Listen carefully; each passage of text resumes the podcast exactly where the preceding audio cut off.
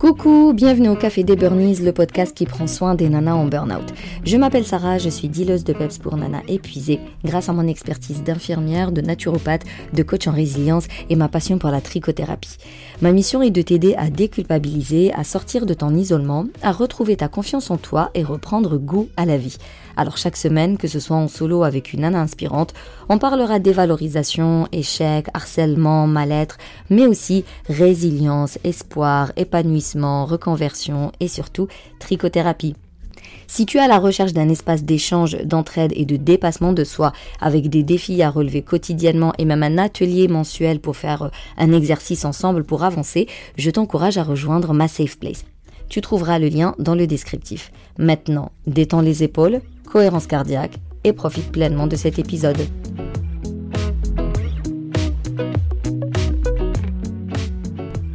Alors, aujourd'hui, on va parler d'un sujet qui revient très souvent. Euh, voilà, surtout pendant les appels offerts, généralement, je me dis, euh, j'en ai marre, je veux plus retourner dans mon taf, euh, je, veux changer de boulot, je me renseigne là pour faire un bilan de compétences, il y a des petites voix qui m'intéressent, je pense que je vais faire une reconversion professionnelle, je vais changer de boulot.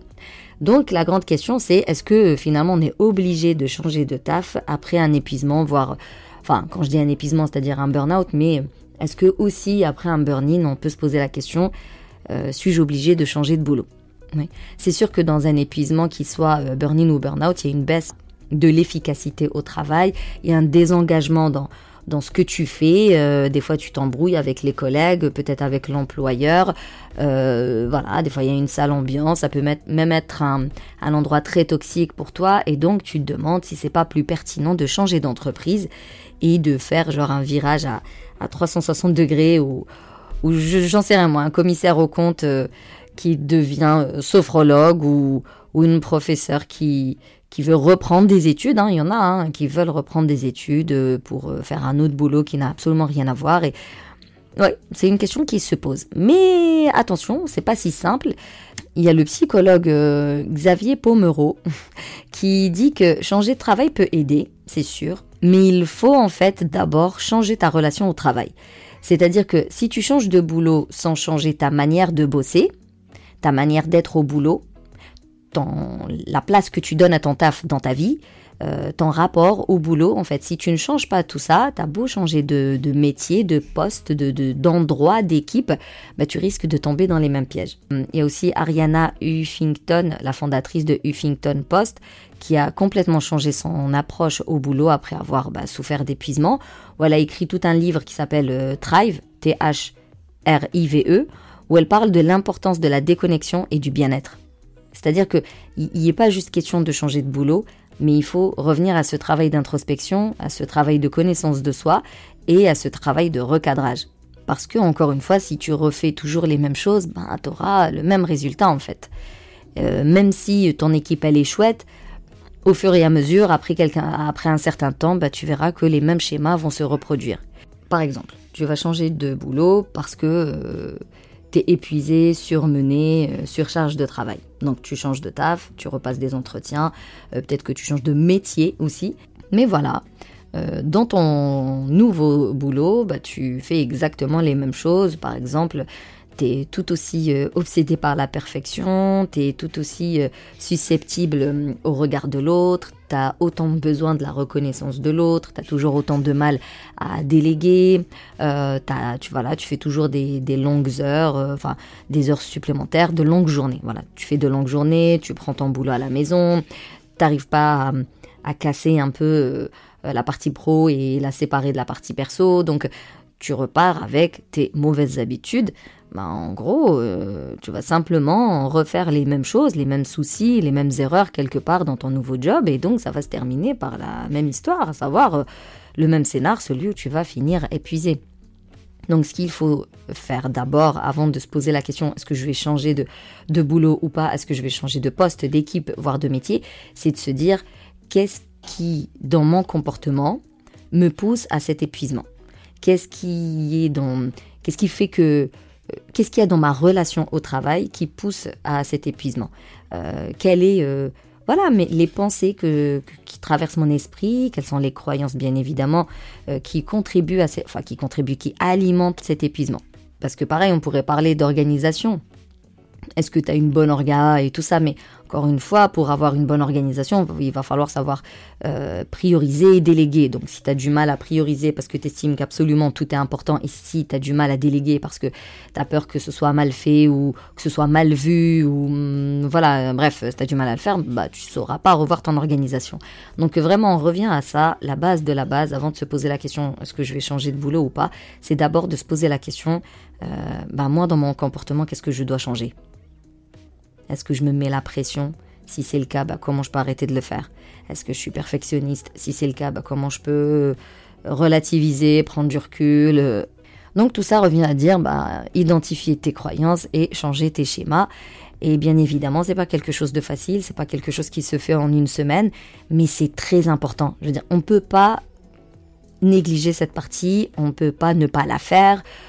On ne peut pas sous-estimer cette étape. Vraiment, c'est super important parce que tout part de là. Mais voilà, c'est pas évident parce que tu sais pas par où commencer, tu, sais pas forcément quelles sont les questions à te poser, euh, et puis euh, tu sais pas trop euh, comment changer tout ça. Enfin, on nous a jamais appris à le faire et puis surtout pas les, choses qui sont pas assez palpables, les choses qui sont assez psychologiques, ben on a du mal avec et, c'est pour ça que tu as besoin de l'aide, euh, soit d'un coach, d'un thérapeute, qu'importe, mais faut vraiment faire appel à un professionnel pour apprendre à, mieux te connaître, à connaître tes limites pour pouvoir euh, toi les respecter et les faire respecter par les autres, apprendre à prioriser et apprendre à, à, te prioriser toi aussi. C'est-à-dire comprendre que le bien-être n'est pas un luxe. Le bien-être, c'est un peu comme manger, boire, dormir. C'est-à-dire si tu veux être si tu être efficace au quotidien et bien faire ton travail et bien t'occuper des autres, tu as besoin de t'occuper de toi-même, bien manger, bien dormir euh, et bien se reposer, genre bien prendre soin de soi. Et surtout, bien se connaître parce que tu pourras du coup voir de loin les signes d'épuisement et ainsi les éviter. Le but euh, dans tout coaching d'ailleurs, c'est quoi? C'est de devenir autonome. Tu vas pas te faire un coaching tous les six mois ou tous les deux ans ou je ne sais quoi. À un moment donné, il faut que tu saches euh, genre t'apprends. Finalement, pendant un coaching, tu apprends à t'écouter. Et donc, dès que tu vois les signes d'épuisement arriver, bah, as de quoi anticiper pour l'éviter. C'est pour éviter aussi toute rechute. Tu te reconstruis euh, après ton burn-out. Ça, c'est une chose. Mais éviter euh, d'autres burn-out, c'est une autre histoire. Et bien sûr, quand tu bosses avec un coach, tu apprends à mettre en place les actions qui vont te permettre de te requinquer, donc te reconstruire après un burn-out, mais tu sauras aussi éviter toute rechute. Ceci dit, parce que à cette question, tu l'auras compris, il euh, n'y a pas de réponse binaire, quoi. C'est pas euh, oui, tu dois changer de boulot ou non, tu dois pas changer de boulot. Non, non, tout dépend de ta situation et parfois le changement s'impose. Donc imaginons tu es dans un environnement de travail toxique, imaginons c'est un burn-out suite à un harcèlement moral ou sexuel ou discriminatoire, tu vois. Imaginons tu es, dans une équipe où c'est mort, c'est plus possible, je veux dire, vous pouvez même plus vous vous parler ou euh, ça a été trop loin euh, et que le retour en arrière il paraît un peu euh, inconcevable quoi. Vraiment genre c'est mort. Imaginons tu es dans un milieu où la compétition elle prime sur la collaboration et toi c'est pas ton truc. Il y a des gens qui sont pour la compétition ils vont s'en sortir dans ce genre de milieu. Mais si toi tu préfères la collaboration bah, ce genre de milieu ça va pas être pour, toi. Et le contraire est pareil. C'est à dire que quelqu'un qui est pour la compétition il va pas s'épanouir dans une équipe comme ça horizontale où on doit bosser la main dans la main, c'est tout, c'est des gens, c'est des personnalités, d'où la connaissance de soi et son importance. Imaginons euh, bah, les collègues, les supérieurs, tu as fait tout en maximum, mais ils te soutiennent pas, euh, il c'est pas demain la veille que ça va changer, donc des fois, il y a des situations où les efforts... Euh, que tu fais ne sont jamais reconnus et tu sais que si tu y retournes, ça va être pareil. Donc certes, tu peux travailler ton rapport à la reconnaissance, mais bon, on a quand même besoin de reconnaissance faut pas en devenir euh, obsédé, mais ça peut pas, faut pas que ce soit la seule raison pour laquelle tu travailles, mais on en a quand même besoin. Donc si tu es dans un endroit où tu reçois ni reconnaissance, ni appréciation, ni appréciation, ni retour sur ton travail acharné, voilà. Des fois, tu as des problèmes de valeur euh, où tu as évolué. Donc au moment où le moment où tu as commencé à bosser dans cette entreprise, bah, ça allait, mais voilà, dans ta vie, dans, une vie, on a tout un tas de changements et donc on évolue. Et peut-être qu'aujourd'hui, tes valeurs et celles de l'entreprise, c'est à l'antipode et c'est pas possible pour toi d'y retourner. Ça peut être une, une question d'éthique, de développement durable, de culture d'entreprise. Donc euh, voilà, tu vas pas y retourner et subir une sorte de conflit interne et profond au quotidien. C'est pas possible, ça ne peut que finir en dépression cette histoire. Donc dans ce cas, écouter son intuition peut être très important. Euh, et si au fond de toi tu ressens ce malaise constant, euh, une sorte de, tu sais vraiment, tu t'arrives pas à te projeter. C'est quelque chose qui, qui te semble plus qu'évidente pour toi. C'est, tu peux plus, tu ne peux plus. C'est c'est trop dur, c'est plus fort que toi, tu te vois pas y retourner. Donc là, tu peux te poser la question, alors c'est sûr c'est une décision qui mérite réflexion et ça demande des recherches et voilà, faut aller se renseigner. Euh, est-ce que tu veux juste changer de métier? Est-ce que tu est-ce que tu est-ce que tu peux en parler euh, à ton employeur, peut-être qu'il peut te changer d'équipe ou te changer de poste. Euh, faut voir autour de toi. Il n'y a pas mieux que toi pour connaître ton marché et voir si les entretiens sont faciles ou non, est-ce qu'il y a du boulot ou pas, ou est-ce que tu dois changer de boulot. Pour ça, bah voilà, faut s'enseigner sur les bilans de compétences, est-ce qu'ils sont euh, pris en charge ou non. C'est quand même une, faut, faut se donner du temps. Je veux dire que c'est une euh, bah, décision, tu le sais, c'est une décision très importante. Donc euh, prendre le temps, prendre le temps de se soigner. Beaucoup vont culpabiliser parce qu'elles sont en arrêt. Euh, genre pour être en arrêt, il faut que tu sois cloué au lit tellement t'es malade ou alors avec un plâtre ou je sais pas quoi. Mais non, non, après un burn-in ou un burn-out, on a le droit aussi de se prendre quelques jours, voire quelques mois pour se soigner. Donc prendre ce temps-là. De toute façon, tu as cotisé pour, donc il euh, n'y a pas de raison de culpabiliser. Tu cotises pour pouvoir te reposer quand tu en as besoin, quand tu es malade, et tu es malade, même si c'est pas encore considéré comme une maladie, n'empêche que tu as un souci de santé mentale et physique et il faut en prendre soin. Donc prends le temps nécessaire de te soigner, de te requinquer, d'avoir les idées claires, de sortir du flou, du sortir du brouillard, euh, de mieux te connaître, de mieux connaître tes besoins, et seulement après, pose-toi la question, est-ce que euh, j'entame une reconversion professionnelle ou non? Personnellement, j'ai accompagné et j'accompagne actuellement des nanas qui, euh, me disent euh, non, non, non, je vais reprendre mon boulot parce que j'aime mon taf, parce que c'est une vocation, parce que, je sais pas, j'aime la structure ou j'aime l'équipe ou j'aime les valeurs, qu'importe, mais euh, voilà, c'est juste pour dire que c'est pas du tout automatique. beaucoup de nanas font des burn-in et des burn-out, elles se font accompagner et après, quand elles vont mieux, elles reprennent leur boulot, euh, celui qui, les a menées au burn-out, mais elles le reprennent avec un état d'esprit complètement différent, elles le reprennent avec euh, un mindset costaud, c'est-à-dire qu'elles elles ne vont plus se comporter de la même manière, que ce soit avec les collègues, avec les clients, avec les patients, avec l'équipe, avec l'employeur, avec la surcharge de boulot, avec les responsabilités, avec les pressions. C'est toute la personne qui a changé. Et donc si la personne change, logiquement, le résultat va changer. Donc euh, vraiment, je voulais insister là-dessus. Beaucoup de nanas euh, font des burn-out, se reconstruisent, bien évidemment, grâce à l'aide de professionnels, pas juste d'un coach. Hein. Pour la plupart, elles font et le coaching, et la psychothérapie, et la sophrologie. Euh, pour certaines, elles passent par une période d'antidépresseurs. Euh, ensuite, le sport. Elles reprennent tout petit à petit euh, l'alimentation. Elles vont peut-être voir un acupuncteur, un kinésiologue ou je sais plus comment on appelle ça. Pour dire vraiment, faut comprendre que le burn-out a besoin d'une prise, d'une il a besoin d'une prise en charge pluridisciplinaire. Certes, tout commence par un médecin traitant, je le dirai jamais assez, mais il faut pas s'arrêter au médecin traitant. Il a beau être super compétent, même s'il est phytothérapeute, aromathérapeute, euh, euh, homéopathe et tout ça, c'est très bien, mais il va pas travailler euh, la psychologie, il va pas travailler la résilience, il va pas travailler la confiance en soi. Donc vraiment ne, t'arrête pas à ton médecin traitant, ne t'arrête pas à ton psychiatre. Pour la plupart, on va pas se mentir, le psychiatre est surtout là pour renouveler les, les, les médicaments, quoi, les anxiolytiques, les antidépresseurs. Mais toi, tu as besoin de bosser le, le psychologique, le mental. Et pour ça, tu as les coachs, les thérapeutes et les psychologues. Donc euh, voilà, je, sais que pour beaucoup, le budget, il y a un certain budget à mettre sur la table. Mais en gros, c'est un investissement sur soi parce que de toute façon, tu en as besoin. C'est-à-dire que c'est soit tu fais un travail tout bancal insuffisant et donc bah il y a un burn-out qui va tomber dessus dans pas longtemps et tu vas recommencer. Il faut savoir que plus tu fais de burn-out, moins ton corps le supporte. Euh, le premier burn-out, tu vas plutôt bien le supporter. Le deuxième, il va te casser davantage. Le troisième, il va t'achever. Voilà, on n'est pas fait pour euh, enchaîner les burn-out.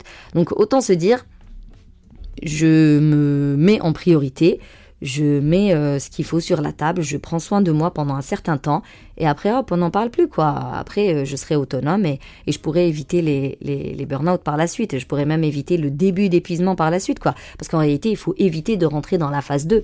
On n'attend pas euh, le burn-in ou le burn-out, il faut éviter de rentrer dans la phase 2 ou en sortir le plus vite possible. Et une fois que ce travail est fait, bah là tu sauras si réellement tu veux quitter ton boulot ou pas. Et euh, voilà, digression, mais à la base je voulais juste dire que beaucoup reprennent leur taf et ça se passe bien. Parce qu'elles aiment leur boulot, parce qu'il n'y a pas de souci de valeur, euh, voilà, parce que c'était qu'une question de surcharge de, ta, de boulot, c'était qu'une question de, confiance en soi, c'était peut-être une question de, voilà, ce besoin de reconnaissance, ce besoin de perfectionnisme. Une fois qu'elles ont bossé tout ça, bah, finalement le boulot se déroule correctement. Mais c'est clair que bah, tout au long d'un coaching ou d'une psychothérapie, tu vas apprendre à déléguer, euh, à, à, te donner des pauses et à ne plus culpabiliser parce que tu te prends des pauses. Euh, tu sauras mieux communiquer avec les autres parce que bah, tu te connais mieux, tu sais ce qui t'énerve, tu sais ce qui, ce qui te met mal à l'aise. Donc euh, voilà, tu... De toute manière, quand on parle d'estime de soi et de confiance en soi, c'est on est beaucoup plus à l'aise avec les autres quand on est euh, à l'aise avec soi-même. Ça, c'est clair. Tu vas apprendre à laisser de la place à ce qui est important, mais aussi de lâcher prise sur ce qui échappe à ton contrôle et accepter qu'il y a des choses qui échappent à ton contrôle. T'es pas, tu peux pas. Alors t'es pas obligé et de toute manière tu ne peux pas te contrôler. Tu vas apprendre à ne plus négliger euh, ton hygiène de vie, euh, bah, comme je disais tout à l'heure, bien manger, bien dormir, bien bouger, bien rigoler et bien se détendre. En tout cas, en attendant, je voulais te proposer trois conseils à mettre en place avant d'envisager de changer de travail. Ça te permettra de revoir bah, ta notion du travail, ton rapport à ton travail et la place que tu lui donnes dans ta vie. Petit 1, ça va être fixer des limites claires entre vie professionnelle et vie personnelle. Par exemple, si tu es en télétravail, tout se mélange, on est d'accord, tu bosses dans ta cuisine, ton salon, moi la première je suis en train d'enregistrer dans ma chambre, j'ai pas une chambre dédiée pour mon taf, mais j'ai un coin. Donc j'ai un espace, euh, j'ai créé un espace dédié pour mon boulot. Il y a que mon boulot. Je je bosse pas sur le canapé, je bosse pas euh, sur le dans le dans mon lit par exemple. Je bosse rarement sur la table de cuisine, mais ça m'arrive. Mais la plupart du temps, je suis quand même dans mon bureau. C'est mon espace boulot. Et quand je sors de cet espace-là, je suis en mode maison. Je suis en mode perso. Je fais de mon mieux pour pas penser à mon boulot. Par exemple, j'ai mon téléphone. Et ben mon téléphone, au début, je répondais à tout et n'importe quoi, n'importe quand, n'importe où. Bah maintenant, j'ai des restrictions. Il y a des endroits dans lesquels je réponds plus, il y a des heures dans lesquelles je ne réponds plus. Ensuite, ça dépend de la personne. C'est pour ça qu'encore une fois, la connaissance de soi est importante. Personnellement, j'arrive pas à avoir un cadre super strict en fait. Je peux pas dire tous les jours, je commence à telle heure, je termine à telle heure. J'ai des routines avec mes enfants et même pour le boulot, donc j'ai des routines matin, midi et soir. Mille n'empêche, que quand c'est trop régulier, soit je me fais chier, soit je le tiens pas dans le temps, j'ai besoin que ça bouge. Je me connais, donc je sais que j'ai besoin que ça bouge, donc c'est pas grave si ça bouge. Maintenant, si toi tu as besoin que ce soit euh, euh, organisé au, au pile poil près à la seconde, bah fais en sorte que ce soit organisé comme ça. En tout cas, c'est à toi de fixer tes limites, quand est-ce que tu bosses, quand est-ce que tu arrêtes de bosser? Mais il n'y a personne qui va pouvoir le faire à ta place. Ça, c'est très important. C'est toi qui dois fermer l'ordinateur ou éteindre le téléphone ou, le mettre en silencieux ou ne pas répondre à un appel, un mail. Il n'y a que toi qui peux euh, prendre cette décision-là. Après, il faut absolument intégrer, le deuxième point, il faut absolument intégrer des activités relaxantes. Euh, et ça au quotidien. C'est-à-dire, tu peux faire du sport une fois par semaine. Tu peux faire peut-être le yoga deux fois par mois. Ok, il n'y a pas de souci. Mais au quotidien, tu dois avoir un petit temps pour toi. Ça peut être 5 minutes, ça peut être 15 minutes, ça peut être 2 heures. C'est à toi de voir ce que tu peux mettre en place. Et ce temps-là, pas besoin qu'il soit euh, Instagrammable, quoi. Ça peut juste être me mettre à la fenêtre et voilà, euh, laisser partir mon regard et, partir dans le, le, vague, le vide, je sais plus c'est quoi l'expression, mais en gros, ça peut être simple. Être assise, fermer les yeux pendant un certain temps. Euh, si je tricote, ben je sors mon tricot un peu avant de dormir ou un peu après avoir mangé ou, ou avant une réunion, mais je me donne un temps pour moi solo dans lequel je me détends. Au-delà de l'organisation hebdomadaire, mon sport, ma promenade, euh, mon loisir, mon hobby, mes sorties avec euh, mes amis, tout ça. Et bien sûr, le troisième point, on en a parlé 15 000 fois, apprendre à dire non quand tu ne peux pas, à dire non quand c'est trop dur, à dire non quand c'est pas ton boulot, à dire non quand c'est mal dit, mal demandé, euh, à la dernière minute, euh, voilà. Il faut apprendre à dire non. Euh, c'est pas, ça, ça fait pas de toi une mauvaise personne. Tu dis pas non à toute la personne, tu dis non juste à ce qu'elle te demande. Et quand t'es pas capable de faire un truc, bah c'est tout, t'es pas capable de le faire en fait. Euh, ça sert à rien de, de, de te suradapter, ça ne peut que t'amener à un burn-out brutal et difficile. Donc on apprend à dire non. On évalue chaque demande en fonction de tes priorités et de ta capacité au tenter. Donc bien sûr, on dit non poliment hein, et on essaie de proposer une solution alternative ou dire bah plus tard. Maintenant non, mais peut-être plus tard je pourrai, je reviendrai vers toi si c'est possible. Enfin, tout dépend de, ton contexte professionnel, mais je, ne sais même pas si tu es obligé de justifier en réalité. Encore une fois, tout dépend de ton, de ton environnement. Mais soit tu proposes une solution, genre va voir avec l'autre ou euh, de essayer avec ça ou euh, cherche l'info dans cet endroit soit tu dis là maintenant je peux pas, mais euh, à tel moment je pourrai. Ce qui va te permettre finalement de, te concentrer sur les tâches les plus importantes, d'être efficace, de faire ton boulot correctement sans, euh, sans détruire ta santé mentale et physique. Normalement, c'est déjà un bon départ pour commencer à créer un équilibre plus sain dans ta vie, te déconnecter efficacement du boulot et mieux profiter de, de ta vie perso. Mais encore une fois, si tu n'arrives pas à le faire, sincèrement, je ne peux que t'encourager à réserver ton appel avec moi et on verra ensemble euh, comment est-ce que je peux t'aider, lequel de mes programmes est le plus adapté pour toi? généralement, quand je vois que c'est pas dans mon champ d'action, voilà, je recommande à la personne ce qui me semble le plus pertinent pour elle. Mais cet appel, il est super important. Ça, t'évite, euh, toi, de t'engager dans un truc qui va pas te donner de résultats. Moi, ça m'évite de travailler avec quelqu'un que je peux pas aider. Vraiment, je te, recommande de réserver cet appel.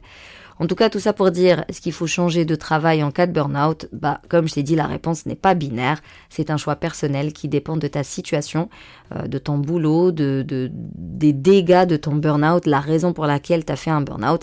Mais savoir que changer de travail peut être une solution. Sauf que si tu ne changes pas en parallèle ta manière d'être au travail, ta manière d'être au quotidien, ta façon de bosser, ta manière de, de considérer le boulot et la place que qu'il a dans ta vie, tu risques de te retrouver dans la même situation, même dans ton nouveau euh, travail. Donc euh, le, premier truc à faire en réalité, c'est un travail sur soi, et c'est pourquoi euh, je te disais, prends le temps de prendre soin de toi, quoi. Vraiment, l'arrêt maladie, tu l'as pas volé, tu as cotisé pour, donc prends le temps de prendre soin de toi.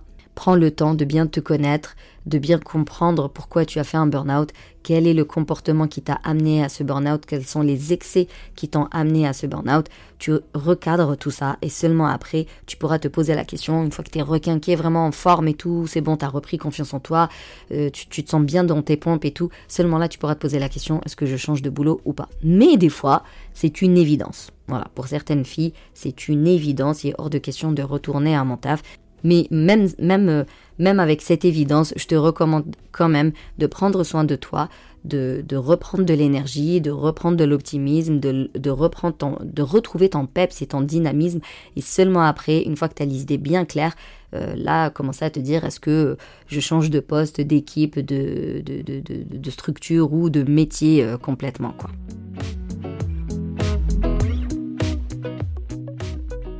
En tout cas, merci plus plus pour ton écoute. Si tu veux soutenir le Café des Burnies, tu peux me laisser un avis, me mettre 5 étoiles sur la plateforme d'Apple Podcast. Tu peux partager ce podcast autour de toi. On ne sait jamais le, bien qui peut... Euh, qui peut faire, les prises de conscience qui peut déclencher. Et euh, si tu veux échanger sur cet épisode ou sur une problématique en particulier en lien avec ton épuisement, je te donne rendez-vous dans la Safe Place ou sur Instagram. Sinon, on se capte la semaine prochaine pour un nouvel épisode. Et d'ici là, booste ton feeling good.